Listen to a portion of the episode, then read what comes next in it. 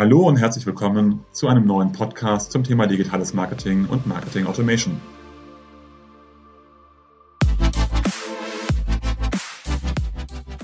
Mein Name ist Jörg Reinhardt, promovierter Physiker, dreifacher Familienvater und Gründer der Centelli Consulting Group, einer führenden Unternehmensberatung rund um digitales Marketing und digitales Kundenmanagement. Wie immer in unserem Podcast sprechen wir mit verschiedenen Unternehmen, wo diese im Bereich digitales Marketing und Marketing Automation stehen, welche Projekte besonders erfolgreich sind, was dabei zu beachten ist und welche Learnings sie gezogen haben.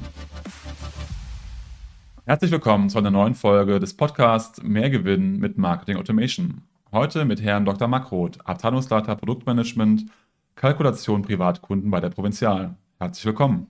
Guten Tag, Herr Dr. Reinhardt. Ich freue mich sehr, dass wir heute diesen Podcast zusammen aufnehmen. Ebenso. Herr Dr. Makroth, könnten Sie ein bisschen beschreiben, was Ihre Rolle ist oder Ihre Aufgaben bei der Provinzial und ein bisschen über sich erzählen? Ja, das mache ich doch sehr gern. Erstmal die biologischen Daten. Ich bin 59 Jahre alt, äh, verheiratet, habe eine erwachsene Tochter, 19, die gerade angefangen hat, Medizin zu studieren und eine noch heranwachsende, 15, die gerade am Anfang der Oberstufe steht. Ähm, ich selber bin von meiner Ausbildung her ein Mathematiker und beide Töchter machen zum Glück was ganz anderes.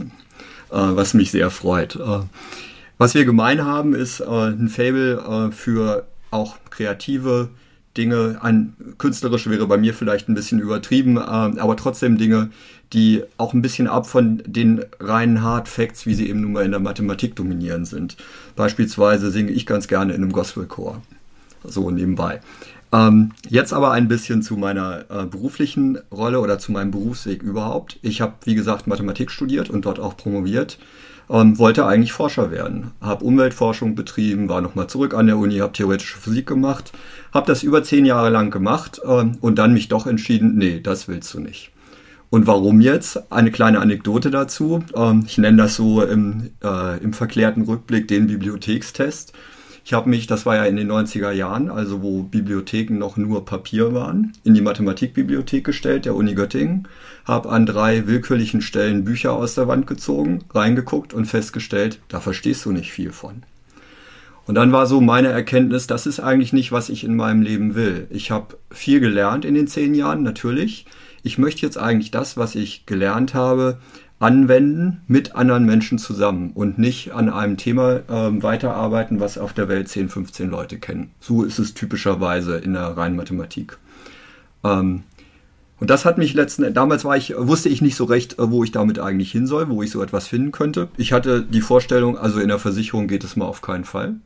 Es war eine sehr schwierige Bewerbungssituation in den 90ern und ich bin dann mehr oder weniger zufällig bei der Provinzialversicherung in Düsseldorf gelandet. Ich weiß es noch heute, an dem Morgen des Bewerbungsgesprächs dachte ich, naja, eigentlich möchtest du das gar nicht, aber du hast ja nicht viele Alternativen, mach es mal.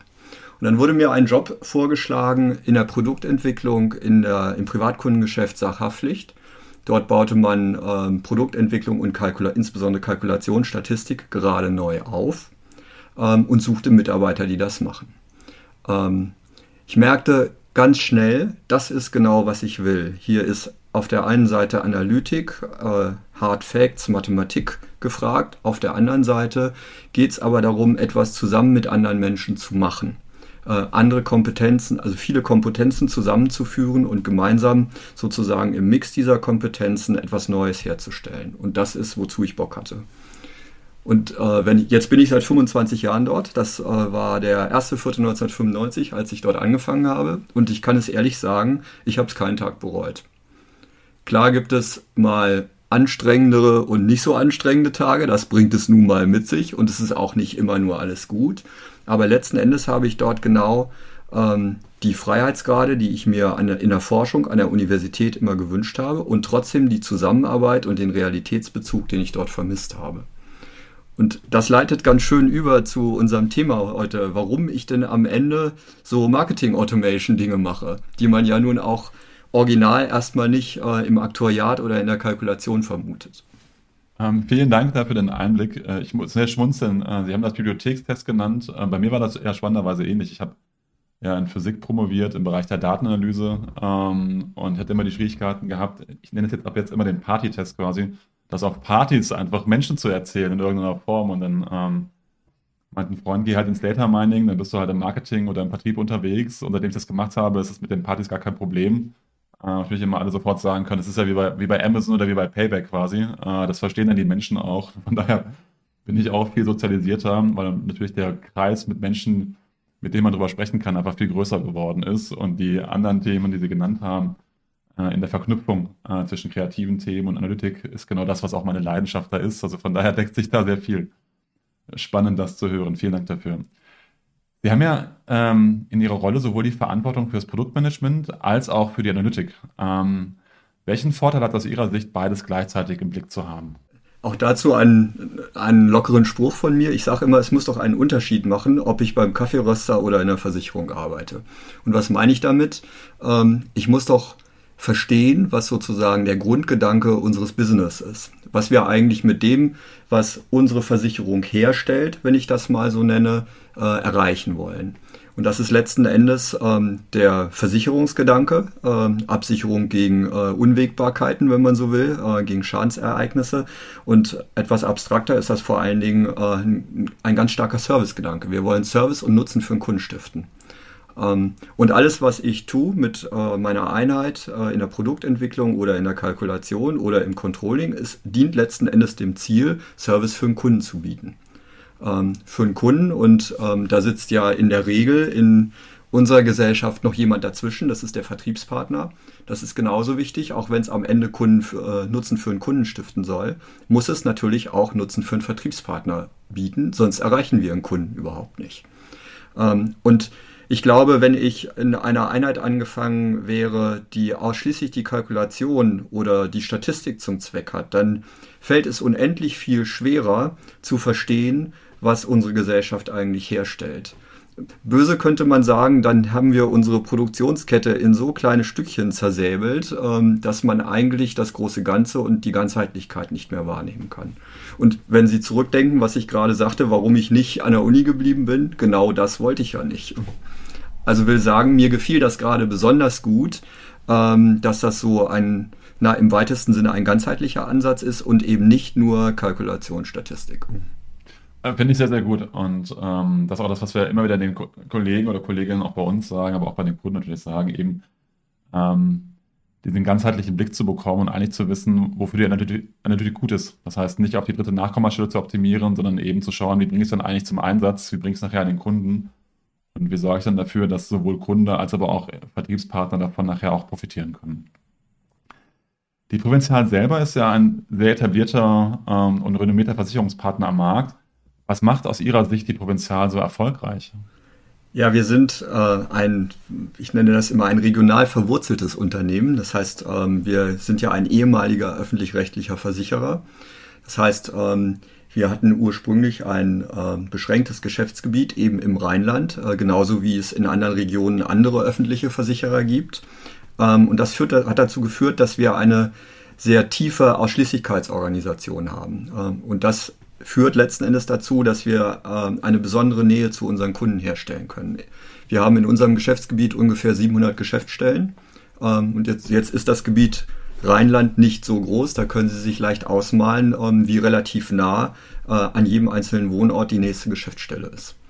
Und ich habe selber in meiner Zeit in der Provinzial ähm, immer wieder sehr intensiven Kontakt auch zu Geschäftsstellenleitern gehabt und daher weiß ich, das ist denen auch wirklich wichtig die ähm, haben wirklich das Verständnis, ähm, das sind hier ihre Kunden. Das sind nicht die Kunden der Provinzial, sondern ihre Kunden der Geschäftsstelle XY und die Geschäftsstelle XY betreut die Kunden. Und ich glaube, das ist etwas, ähm, da sind wir in, vielleicht in der Gesellschaft im Moment auch in einer Umbruchssituation, ähm, dass, ich sag mal, Digitalisierung eine immer stärkere Rolle spielt und neben diesen äh, klassischen Vertriebswegen ähm, face-to-face -face, natürlich auch die digitalen äh, Vertriebswege an Gewicht und an Bedeutung gewinnen. Und trotzdem, wenn ich meine eigene Tochter angucke, meine eigene volljährige Tochter, äh, deren Vater ja nun auch noch in einer Versicherung arbeitet, und was hat sie gemacht, als sie die erste eigene brauchte? Mich gefragt. Weil sie sich, damit nicht auskennt und überhaupt kein Gefühl hat, was dafür wichtig ist. Wir sagen, ähm, trotz aller Digitalisierung bin ich überzeugt, dass der Beratungsansatz, den wir letzten Endes mit dieser tiefen Ausschließlichkeit verfolgen, dass das etwas ganz Wichtiges ist. Einer unserer wichtigsten äh, Marketing-Slogans äh, und Grundsätze ist, Freiräume für den Kunden gewinnen. Und das drückt ganz gut aus, was ich gerade versucht habe zu beschreiben. Das unterschreibe ich auch. Was wir immer wieder sehen ähm, bei den, den, verschiedensten Branchen, ist, dass natürlich ähm, Produkte, die nicht so schwer zu erklären sind, man sehr gut digital abschließen kann. Aber dann Produkte, wo ich einen höheren Erklärungsbedarf habe oder einen höheren Unsicherheitsfaktor durch den Kunden selber, da brauche ich natürlich diesen Mensch-zu-Mensch-Kontakt, ähm, um eben überhaupt eine Vertrauensbasis aufzubauen, um mich dann entsprechend für diese Produkte zu entschließen. Wo ist denn aus Ihrer Sicht der Mehrwert für den Kunden am höchsten äh, bei der Provinzialversicherung zu sein? Ist es, die, ist es die Nähe oder sind es auch die Produkte? Es ist beides. Es sind die, äh, ist die Nähe und die Produkte. Ich glaube, da muss man in der Bewertung ganz realistisch sein. Ähm, die wirklichen Benefits der Produkte, die wird ein Kunde wahrscheinlich erst äh, merken, bemerken, wenn man sie ihm entweder erklärt oder wenn der Schadenfall da ist. Ähm, und jetzt gucken wir uns mal selber an. Ich glaube, wenn wir ehrlich zu, äh, zu uns selbst sind, dann muss auch ich, ich zumindest sagen, naja, in meinem Privatleben interessiert es mich nicht so wahnsinnig, wie meine Versicherung genau aussieht. Ich bin froh, dass ich eine habe und ich vertraue darauf, dass sie mich vernünftig schützt wenn etwas passiert. Natürlich befasse ich mich damit in dem Moment, wo ich sie kaufe, aber dann möchte ich damit eigentlich auch weiterhin nicht viel zu tun haben. Es ist sowieso ein Ruhekissen sozusagen. Und ich glaube, deshalb ist gefühlt die Nähe und Betreuung durch die Geschäftsstellen das wichtigere Element. Und äh, hart betrachtet ist im Hintergrund natürlich die Qualität der Produkte wichtig. Ähm, und es gibt ein drittes aus meiner Sicht, das ist der gute Service, den wir insbesondere im Schadenfall unseren Kunden bieten. Mit der Fusion der Provinzial Nordwest und der Provinzial Rheinland vergrößert sich der Kundenbestand. Ähm, und Sie haben ja schon gesagt, Sie haben die Kunden ja auf der einen Seite, Sie haben die Produkte auf der anderen Seite und Sie haben den Service. Ähm, da kommt mit so einer Fusion ja einiges auf Sie zu. Und treten mit Sicherheit auch Herausforderungen auf, sowohl organisatorisch als auch prozessual. Ähm, welche Herausforderungen sehen Sie und wie wappnen Sie sich davor, ähm, damit Sie auch dann die, die Qualität und auch die Nähe weiterhin beibehalten können? Ja, die große Gefahr, die ähm, ich aus Fusionen anderer Unternehmen gehört hatte, aber mir nicht vorstellen konnte, dass sie wirklich so schlimm ist, ist ja, dass ähm, in einem Fusionsprozess das Unternehmen sich äh, sehr lange Zeit einfach mit sich selber beschäftigt und darüber versäumt, an seine Kunden zu denken. Seit wir jetzt selber in so einem Prozess stecken, merke ich, dass das eine reale Gefahr ist äh, und darin liegt genau auch die Herausforderung. Es ist ein gewaltiger Change-Prozess und meine äh, ich denke darüber so, äh, wie jeder Change-Prozess bietet der Chancen und Risiken. Und es gilt, die Chancen zu nutzen. Die sind hier, das Erfahrungswissen aus allen Konzernteilen zusammenzubringen. Ich sage mal, als Slogan könnte man sagen, das Beste aus zwei Welten. Ähm, vorher getrennte Unternehmen, in denen es, die beide gut aufgestellt äh, sind, die beide eine tiefe Erfahrung in, äh, im Versicherungsgeschäft haben, auch äh, sehr ertragreich das Versicherungsgeschäft betreiben. Also beide wissen offenbar, wie das geht. Und trotzdem sind sie ja nun mal unterschiedlich. Ähm, und die Chance ist aus meiner Sicht eben, das Gute, was diese beiden Unternehmen äh, herausgearbeitet haben in den letzten 20, 30, 40 Jahren, zu bewahren und zusammenzuführen und neu aufzustellen und die Dinge, die nicht so gut sind, bei dieser Gelegenheit ad acta zu legen. Und die Herausforderung, die ich ähm, erlebe, ist, dafür braucht es viel Offenheit. Ähm, so ein Change bringt eben Veränderungen mit sich und Veränderung macht äh, vielen Menschen auch ein bisschen Sorge, was konkret mit ihnen wird. Und es gilt, ich kann mich selber nicht völlig davon freimachen, wenngleich ich mich als einen sehr offenen Menschen beschreiben würde. Aber ich glaube, diese Sorge hat einfach damit zu tun, dass das, was man tut, man ja auch liebgewonnen hat über die letzten Jahre. Und natürlich fällt es dann ein Stückchen schwer, ähm, Dinge anders zu machen oder zu lassen, die man so lieb gewonnen hat. Da muss man sich selber immer wieder in Erinnerung rufen, dass in dem Neumachen auch eine große Chance steckt. Und ich glaube, das ist die Herausforderung. Das stimmt absolut. Also sie brauchen nicht nur Offenheit, sondern auch den Mut sozusagen, natürlich die, die anderen Dinge aufzunehmen ähm, und dann auch den Umgang damit zu haben, dass äh, vielleicht alte Zöpfe dann irgendwie abgeschnitten werden. Äh, was Sie schon gesagt haben, man gewinnt Dinge ja auch lieb. Ähm, wie ist das in der Analytik dann? Ähm, Sie, Sie, werden ja wahrscheinlich dann auch nochmal andere Modelle quasi vorfinden. Mit dem Kunden ist irgendwie anders umgegangen worden. Gibt, gibt es nachher einheitliche Modelle oder nimmt man Best of Breed? Ähm, wie, wie gehen Sie da vor oder haben Sie da vor, vorzugehen? Also ich glaube, das wird ähm, alle Varianten geben. Es gibt Dinge, die man einfach kopiert, weil man sagt, Mensch, das ist ja cool, was ihr da habt, das hatten wir noch nicht. Das machen wir jetzt einfach genauso. Ähm, Und es wird genauso Dinge geben, ähm, die, wo aus zwei Ansätzen etwas Neues wird. Ich sag mal, äh, die Potenziallisten, auf die wir ja gleich noch tiefer zu sprechen kommen, sind ein gutes Beispiel dafür. Das ist etwas, was wir vor zwei Jahren ähm, in der Provinzial Rheinland entwickelt haben, gerade zu Beginn der Corona-Krise, was wir seit zwei Jahren dort betreiben. Ähm, auch recht erfolgreich, erzähle ich gleich noch ein bisschen zu. Und ähm, natürlich habe ich, es war kein leichter Weg dahin, das kriegen wir auch gleich noch. Und natürlich ist meine Überzeugung, das ist ein Werkzeug. Wollen wir mal gucken, ob das nicht auch in den hinzukommenden Vertriebsgebieten unseres Fusionspartners äh, gut einsetzbar wäre. So, und was passiert? Also es, wir sind inzwischen so weit, dass wir genau diesen Einsatz erproben. Ähm, das heißt, der Weg wird beschritten, erfolgreich beschritten äh, oder ist zumindest erfolgreich angegangen, muss man sagen. Und der Weg dahin, der bietet genau die Herausforderungen, von denen ich gerade gesprochen habe. Ähm, natürlich gab es da zuerst die Meinung, ach, das haben wir doch alles schon, das brauchen wir gar nicht. Ähm, und so, so Abwehrhaltung, ähm, ich behalte doch lieber, was ich schon kenne, da weiß ich doch, wie ich damit umzugehen habe. Und dann hängt es ein bisschen von den Typen ab. Ich bin dann immer so unterwegs, ich schaue, dass ich Zusammenarbeitspartner finde, die eine ähnliche Offenheit äh, zeigen wie ich selber. Und ich selber muss mich am Riemen reißen, dass ich nicht zu sehr auf dem beharre, was wir schon gemacht haben. Äh, und flexibel bleibe, um neue Ideen da rein einzubringen. Aber gerade diese Potenziallisten, die ja ein Instrument sind, wo es um eine Arbeitsunterstützung äh, für unsere Vertriebspartner geht, sind ein gutes Beispiel, wo Dinge aus zwei Welten zusammenfinden. Also Sie strahlen da ja eine große Ruhe und Beharrlichkeit aus und Sie haben das schon, schon Change genannt. Ähm, es ist ja eigentlich schon fast der Change vor dem Change. Ähm, was meine ich damit? Häufig ist ja so, dass das Change Management dann anfängt, wenn das Projekt sozusagen losgegangen ist, um ähm, die Menschen auf das Projekt und die damit kommende Umwälzung vorzubereiten. Was Sie ja so ein bisschen beschreiben, ist ja eigentlich der Change, überhaupt mal mit diesem Projekt zu starten, quasi dafür zu werben ähm, und dafür Sorge zu tragen, auch mal Dinge anders anzugehen. Ähm, und das machen Sie ja mit einer großen Ruhe. Das hatten wir ja schon mal auch im Vorgespräch gehabt, wo ich gesagt habe, sehr bemerkenswert, äh, mit wie viel Geduld Sie da rangehen, wie viel Freiräume Sie auch erstmal den, den Kollegen lassen, das erstmal auch abzublocken, was ja so der natürliche Reflex quasi hinten dran ist. Und dann geben Sie gar nicht auf, sondern bleiben dran, bis Sie dann irgendwann überzeugt haben. Ähm, können Sie dann noch ein bisschen drauf eingehen, weil mich das, wie gesagt, im Vorgespräch auch so ein bisschen beeindruckt hat? Ja, sehr gerne. Das ist, ähm, das ist ein bisschen widersprüchlich in mir selbst. Ich bin eigentlich ein ganz ungeduldiger Mensch. und ich, mir geht es immer nicht schnell genug und ich will immer viel mehr erreichen, als ich in der gegebenen Zeit schaffen kann. Und dennoch musste ich im Unternehmen lernen, es gibt Dinge, die brauchen einfach Zeit. Und für mich war es ein Erkenntnisprozess, warum das denn so ist. Ähm, und das hat gerade damit, aus meiner Sicht, gerade damit zu tun, dass es eben eine Zusammenarbeit unterschiedlichster Menschen und Charaktere ist. Und die anderen, ähm, wenn ich eine gute Idee habe, dann ist es ja nicht automatisch gegeben, dass alle anderen das auch sofort für eine gute Idee halten. Die haben ihre eigene Gedankenwelt und sie brauchen Zeit, um so eine Idee zu verstehen, ihre eigenen Gedanken dazu einzubringen und dann wird etwas Gutes Gemeinsames draus.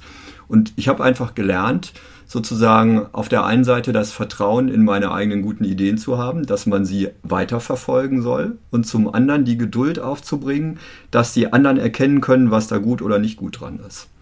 Und dann als letztes Element vielleicht die Freude, wenn etwas Gemeinsames entsteht. Ähm, das ist ehrlich für mich da war ich am Anfang meines Berufs, Berufslebens sicherlich anders. Da hat mich äh, viel mehr die Mathematik und die Analytik äh, interessiert.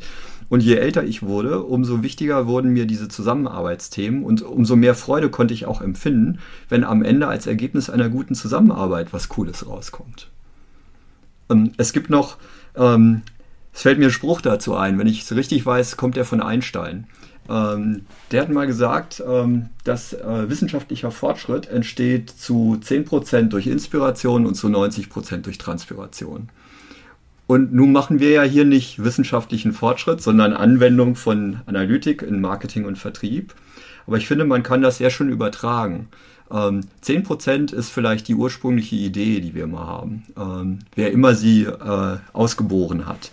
Und 90% sind sie ins Leben bringen. Und es ist auch in der Zeitstrecke so. Die Idee ist ganz schnell, ist in, in vielleicht ein Tag da. Und das Umsetzen und äh, erfolgreich machen dauert Größenordnung Jahr oder Jahre. Und bei mir persönlich ist es, glaube ich, dieser Erkenntnisprozess, der mir ein bisschen mehr Geduld im Berufsleben beigebracht hat. Ich finde das super. Äh, vor allem auch die Wertschätzung, die sie erstmal quasi dem anderen entgegenbringen, dass er erstmal auf seiner Meinung beharren darf und die Dinge auch ablehnen darf. Und ähm, was Sie bei Einstein zitiert haben, unterschreibe ich früher, als ich ähm, Kollegen oder Mitarbeiter eingestellt habe im Data Science Bereich, ähm, galt immer noch der Spruch irgendwie 10% ähm, ist die reine Analytik und 90% ist halt Daten zusammenbringen.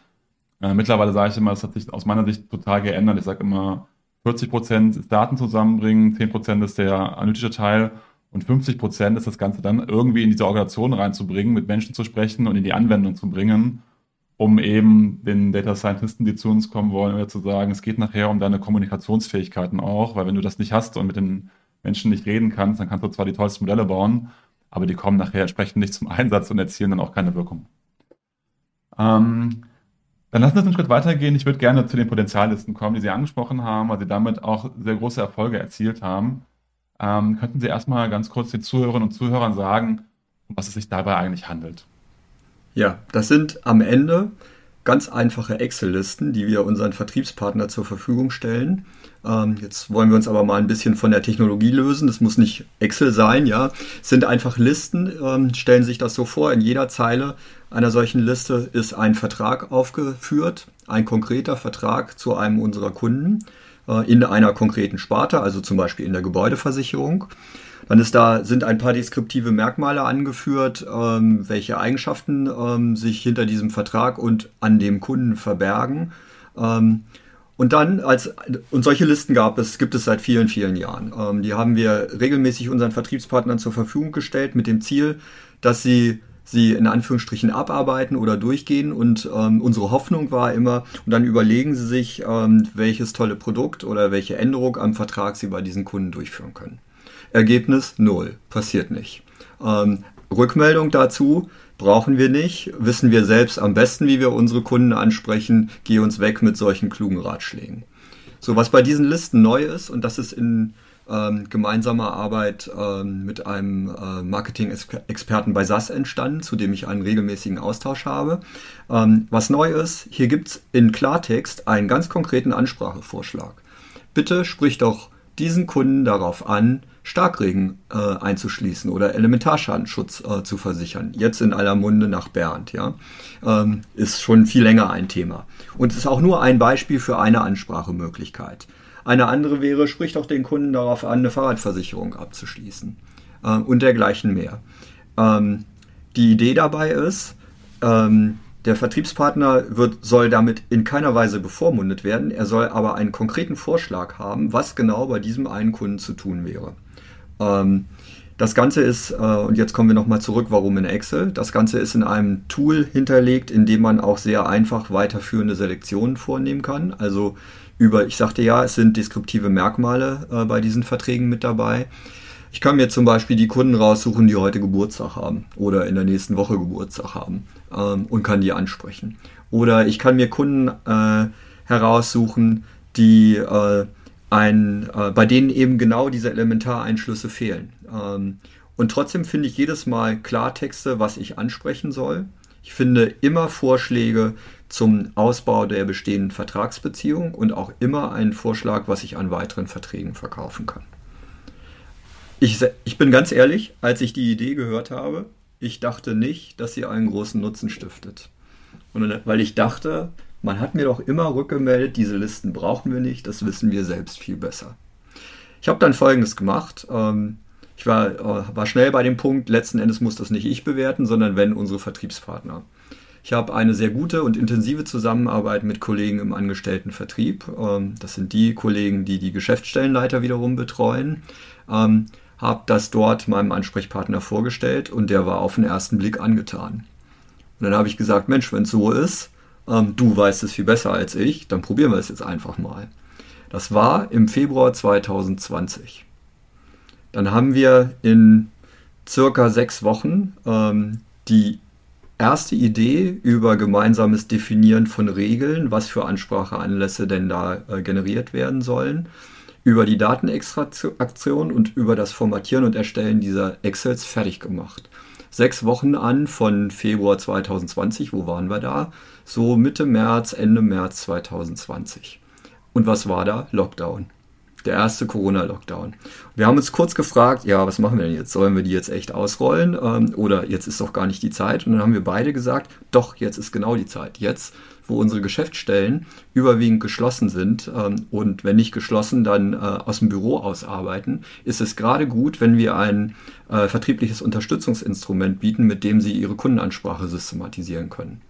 Und dann haben wir überlegt, wie wir diese Listen ausrollen, noch während des Lockdowns das ist dann bis April, Mai 2020 gegangen, weil damit ja auch beim Vertriebspartner, ich sag mal, ein Change verbunden ist. Der muss ja erstmal kennenlernen, was das nun eigentlich ist und wieso diese Art Liste nun vielleicht doch gut ist, auch wenn die Listenjahre zuvor alle nicht so hilfreich waren aus seiner persönlichen Sicht. Wir sagen, wir haben viel investiert ähm, in äh, Kommunikation und Change, eigentlich genau das, was Sie gerade gesagt haben. Ich würde eben auch, ich bin auch, komme auch zu dem Ergebnis, naja, Hälfte des Aufwandes war die Analytik und ähm, das von mir eben beschriebene Erstellen der Listen. Und die andere Hälfte war das Kommunizieren und Schulen und Beibringen, wie mit diesen Listen umzugehen ist und warum das ein ergänzendes Instrument ist und nicht eine Bevormundung. Ähm, vielen Dank dafür. Was Sie, was Sie beschreiben, ist ja eigentlich das, was klassischerweise Next Best Offer genannt wird. Also eigentlich, was ist sozusagen das nächste Produkt, was man an den äh, Kunden ranbringen könnte. Ähm, was Sie auch schön beschreiben, ist, dass Ihre Liste ähm, ja zwei Dinge beinhaltet. Auf der einen Seite eben letztendlich auch nochmal einen Anlass, äh, warum ich gerade auf den Kunden zugehen konnte. Das ist das Thema, was Sie gesagt haben, ich suche mir die raus, die demnächst Geburtstag haben. Da habe ich quasi erstmal den Aufhänger zum Geburtstag anzusprechen.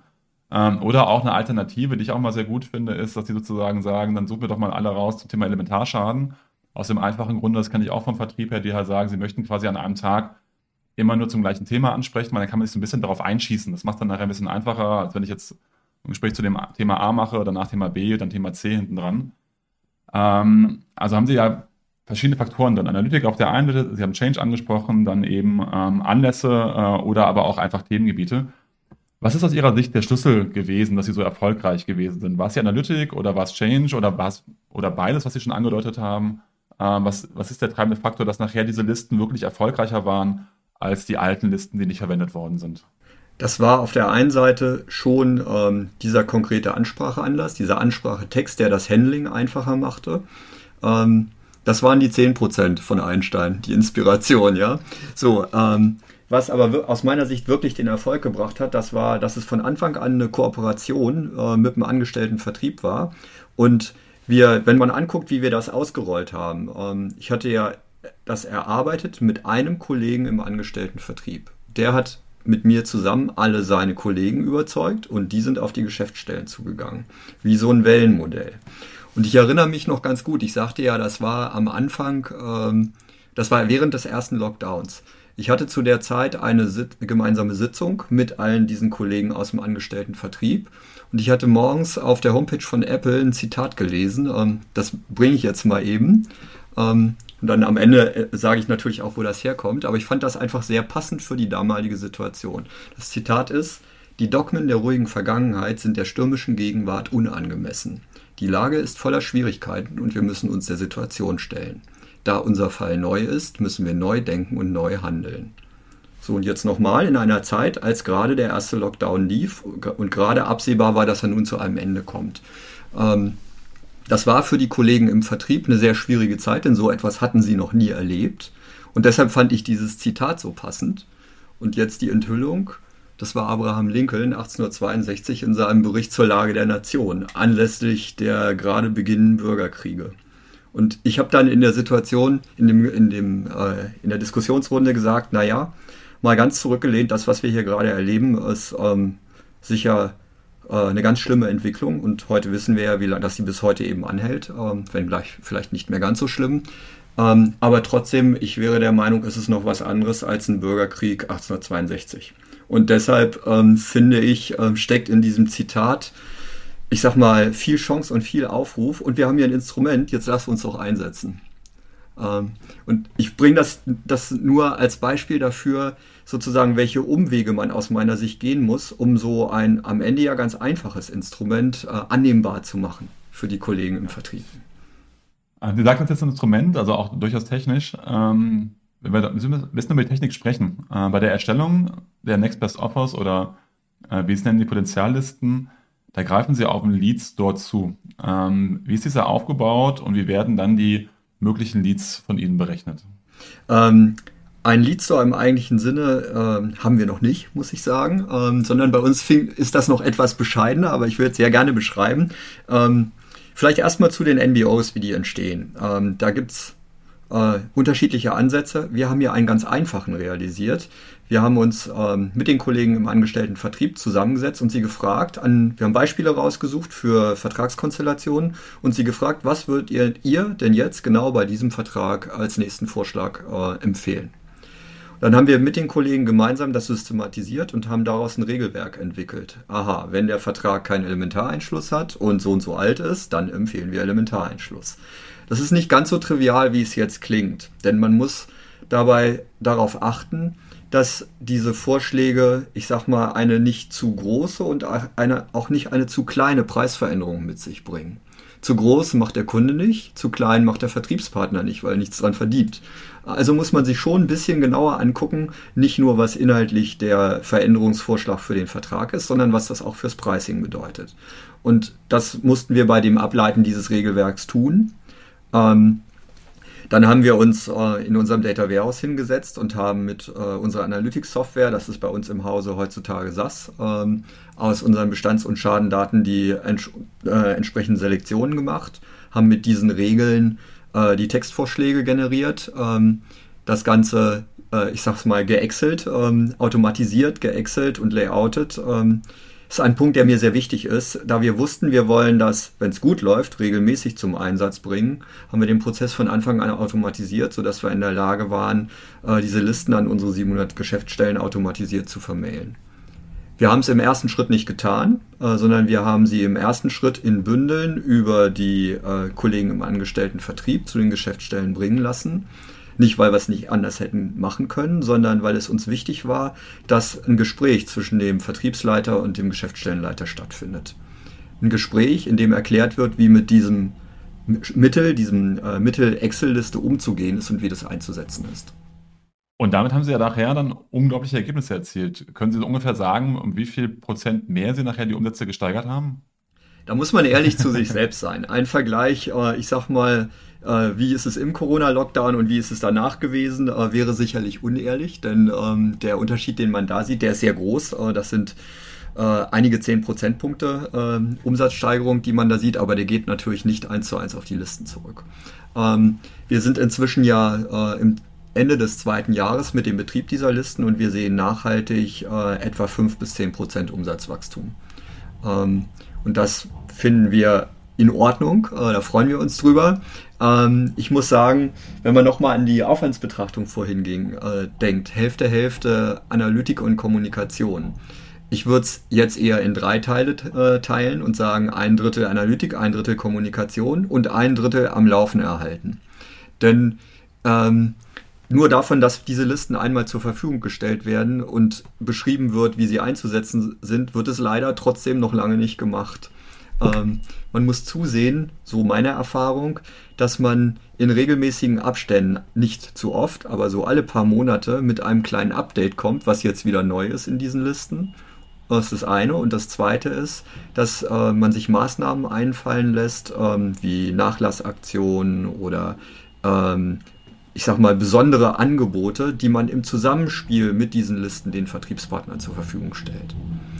Wir sagen, es ist wichtig, ähm, da dieses Thema nur ähm, nach einer gewissen Zeit des Einsatzes einen Erfolg zeitigen kann, dass man eben dafür sorgt, dass es auch im Einsatz bleibt. Dranbleiben. Das finde ich nochmal sehr wichtig. Ich finde erstmal Ergebnissteigerung von 5 bis 10 Prozent großartig. Ähm, vor allem, wenn man das dann über einen längeren Zeitraum auch schafft und da sehr konsequent ist. Ähm, das ist der Grund, warum ich mit dem Begriff Wirkung immer sehr gerne arbeite, ähm, der sich aus drei Teilen zusammensetzt. Und ich will das nochmal herausstreichen, weil die einfach elementare Dinge sagen, die ich immer so häufig vernachlässigt sehe. Ich war auf dem Leipziger Versicherungsforum, da hat auch ein CM-Leiter von einer anderen Versicherung vorgetragen, sein, sein Modell vorgestellt, was sehr, sehr sophisticated gewesen ist und meinte dann, damit können wir ungefähr zwei Millionen pro Monat einsparen. Ähm, wo ich meinte dann, alle so waren sehr begeistert von dem Modell, wo ich dann meinte, ja, ähm, was heißt denn können?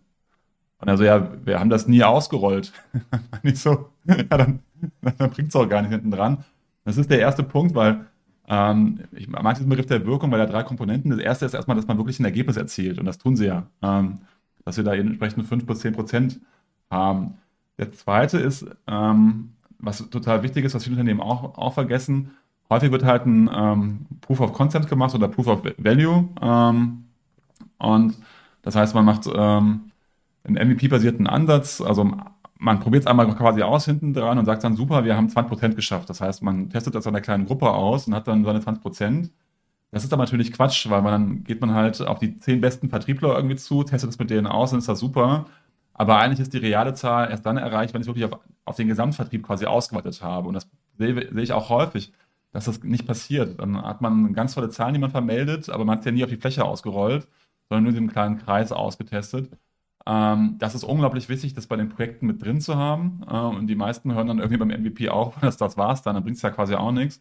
Und der dritte Punkt, und ich finde es toll, dass wir ihn ansprechen, das ist das Thema der Nachhaltigkeit, weil es nützt mir halt nichts, wenn ich das einmal mache irgendwie und dann einmal ausrolle und dann klappt es halt irgendwie drei Monate.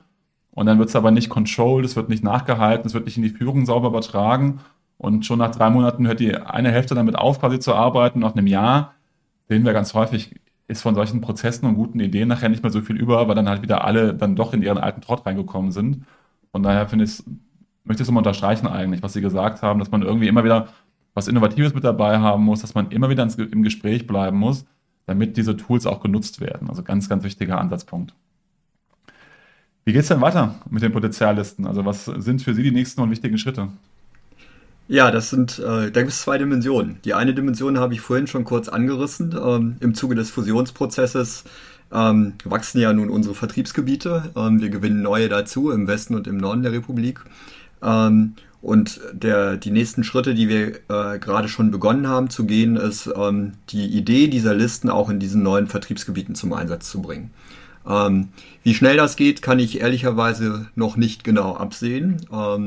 Denn es setzt genau derselbe Change- und Kommunikationsprozess ein, den wir ja beim ersten Mal bei uns auch hatten. Erstmal ist es wirklich genau wie Reset zum Anfang, nur dass wir schon etwas besser wissen, äh, was ein mögliches Ergebnis sein könnte. Ähm, und wir sind gerade so in der Phase, äh, wo wir das den Kollegen im Angestelltenvertrieb ähm, und das äh, heißt in unserem Unternehmen jetzt Vertriebskonzeption, ähm, wo wir den Kollegen diese Idee vorgestellt haben und wir übereingekommen sind, die verfolgen wir jetzt mal zusammen weiter.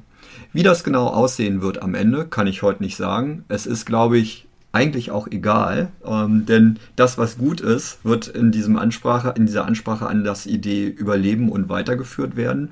Und mal sehen, vielleicht kommt noch was ganz anderes dabei heraus.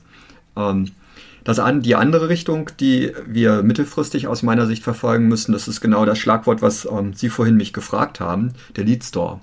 Ähm, wir haben heute diese Ansprachetexte in einer Excel-Liste. Ja, jetzt kann man ja mal ein bisschen spinnen und sich sagen, warum sind sie denn eigentlich nicht im Agentursystem zu sehen? Immer dann, wenn ich einen Vertrag aufrufe. Warum sind sie nicht im, CRM als ein Termin hinterlegt? Warum werden sie nicht für ein Direktmailing eingesetzt? Oder warum nicht für ähm, eine Ansprache im Kundenportal? Und wenn man etwas weiter in die Zukunft blickt, warum äh, dient es eigentlich nicht dazu, einen Chatbot zu füttern? Könnte man ja auch. Wir sagen, wenn man in Technologie denkt, dann denkt, dann sieht man näherliegende und auch so mittelferne bis ferne Anwendungsfälle. Und ich glaube, die, die grundlegende Idee ähm, ist eben, diese Ansprachevorschläge äh, oder NBOs nicht anlassgetrieben zur Verfügung zu stellen, sondern sie je, zu jeder Zeit einfach vorrätig zu haben. Eben in dem sogenannten Lead Store. Und dann kann sie daraus abrufen, wer will, ob es der Chatbot ist oder die Excel-Liste. Ich glaube, das ist eine längere Reise, bis, man, bis wir da angekommen sind. Das ist aber auch nicht schlimm, denn es wird darauf ankommen, während der Reise beständig Nutzen zu generieren. Und im Moment tun es gerade die Excel-Listen. Das stimmt, wobei Sie den Weg, Sie haben eigentlich einen steinigen Weg gewählt. Normalerweise, wenn wir solche NBA-Themen machen mit den Potenziallisten, ähm, dann gehen wir Richtung Lead Store und fangen aber dann mit den digitalen Kanälen an, weil die so wunderschön einfach sind, weil da muss man nicht mit den Menschen hinten dran sprechen. Man kann das einfach in das digitale System eingeben und dann klappt das. Und irgendwann kommt dann halt der Faktor Mensch rein, bei dem ich halt immer zwei Themen habe. Einmal die Überzeugungsarbeit, die sie schon geleistet haben, äh, dann aber auch teilweise natürlich Betriebsratsthemen, je nachdem, was für eine Art von Mitarbeiter äh, oder ähm, Kollegen das dann sind. Von daher haben sie ja eigentlich schon den wichtigsten Teil hinbekommen, nämlich direkt auf den den menschlichen Teil gegangen. Die Analytik passt logischerweise, es funktioniert ähm, und haben jetzt und können eigentlich nur noch die, die Früchte sozusagen ernten, indem sie dann noch in die anderen Kanäle äh, reinwandern. Ähm, da wünsche ich auf jeden Fall viel Erfolg, weil das natürlich schön ist zu sehen, wie das dann immer mehr die Organisation durchdringt und wie man immer mehr ähm, dann die Provinzial noch nach vorne bringen wird. Welche weiteren Themen stehen denn bei Ihnen sonst auf der Roadmap innerhalb der Fusion und Analytik und Digitalisierung, ähm, die Sie noch umsetzen werden? Ja, vielleicht ein Weg, ähm, den, den man eben auch hätte gut ähm, bei den äh, Listen schon benennen können. Ähm, es gibt Kollegen, die ähm, sehr viel weiter in der Anwendung äh, von äh, KI-Verfahren sind. Das äh, haben wir bisher selber noch nicht so stark gemacht. Ähm, das ist etwas, was zum einen direkt auf diese Listen einzahlen könnte, denn dann äh, kommt man in die Lage, dass man die Ansprachevorschläge eben ähm, auch über eine KI ermitteln kann und weiter optimieren kann. Das ist sicherlich eine kleine Ausbaustufe und ansonsten ist es generell einfach den Einsatz äh, von, ich sag mal, zeitgemäßen Analytik-Werkzeugen äh, äh, nach vorne zu bringen.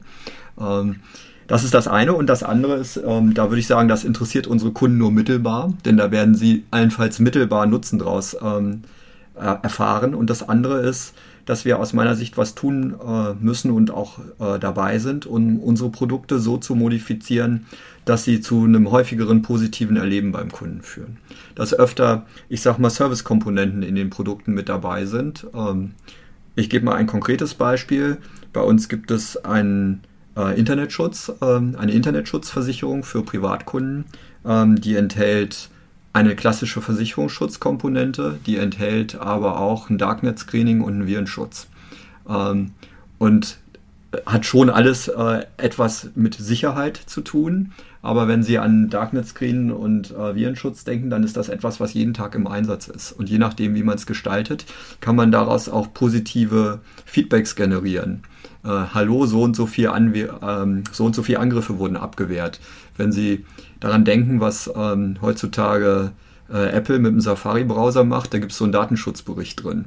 Das ist ja ganz ähnlich diesem Ansatz, äh, wo ein Feedback generiert wird, hallo, guck mal, wie toll ich dich eigentlich geschützt habe.